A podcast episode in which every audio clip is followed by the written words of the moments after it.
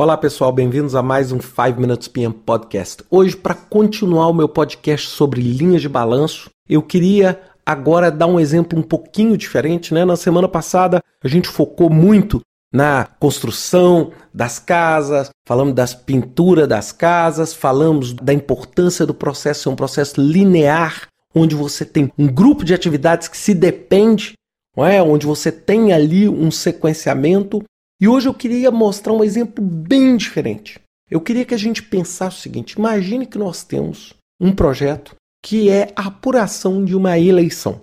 E vamos imaginar que é uma eleição manual, onde nós temos 100 urnas e nós temos basicamente duas atividades, também para ser bastante simples: contar os votos e rever a contagem dos votos.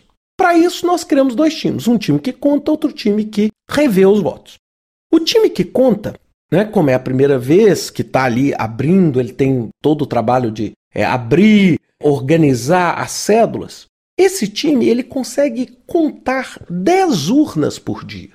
A partir do momento que esse time passa para os revisores, eles são muito mais rápidos, que eles não precisam abrir, não precisam organizar, e eles conseguem rever 20 urnas num dia. Bem, nós temos um problema. Por quê?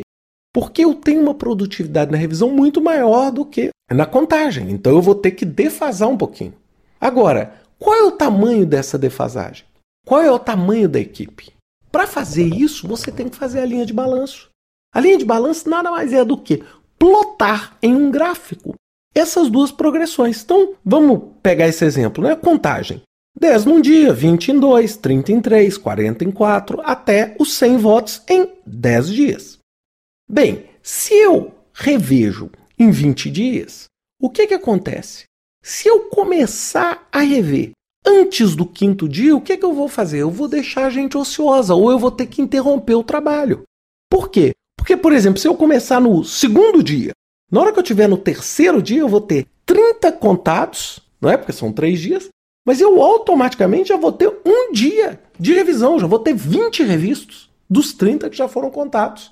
Não é? Somente no quinto dia é que eu consigo criar uma situação ótima, onde eu acabo a contagem e a revisão. É lógico que aqui eu estou colocando com muita precisão, eu acabo a contagem e a revisão no final dos 10 dias. Por quê? Porque 10 dias de um vai ser equivalente a 5 dias do outro. Lógico, talvez eu tenha até que deixar um pouquinho mais de folga para assegurar que esses pontos não vão cruzar. Lembrando sempre na linha de balanço que a gente busca é entender se cruzarem as duas linhas, você tem um problema. Por quê? Porque você vai ter que interromper a atividade sucessora. Se você tiver duas linhas paralelas muito grandes, né, muito espaçadas, talvez você possa, se isso estiver no caminho crítico, encurtar elas. Qual que é o nosso objetivo, pensando que seu objetivo é concluir o mais rápido possível? É ter duas linhas paralelas muito próximas. Não é? Isso seria um ótimo, um ponto ótimo. Outra coisa, óbvio, nós estamos falando só em defasagens, mas uma coisa também que você pode fazer é mudar a inclinação dessas retas. Como? Adicionando mais gente para contar os votos ou reduzindo os revisores. Não é? De tal modo a equilibrar esses dois trabalhos. E é óbvio, esse equilíbrio, imaginando que você vai ter que compensar financeiramente esses recursos pelo trabalho que eles estão fazendo, pode significar o quê? Uma otimização dos recursos financeiros do seu projeto.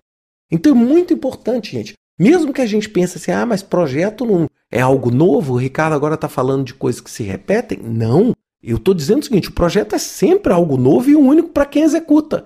Agora, os componentes do projeto podem ser, e são, na maioria das vezes, repetitivos. Você está construindo um prédio, você tem 10 andares. Pô, muitas vezes você vai ter que construir o um banheiro e é um banheiro quase idêntico nos 10 andares. Você pode usar o conceito de linha de balanço.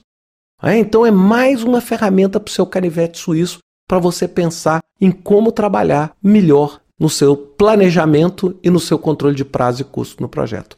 Espero que vocês tenham gostado. Um grande abraço. Até semana que vem com mais um 5 Minutes PM Podcast.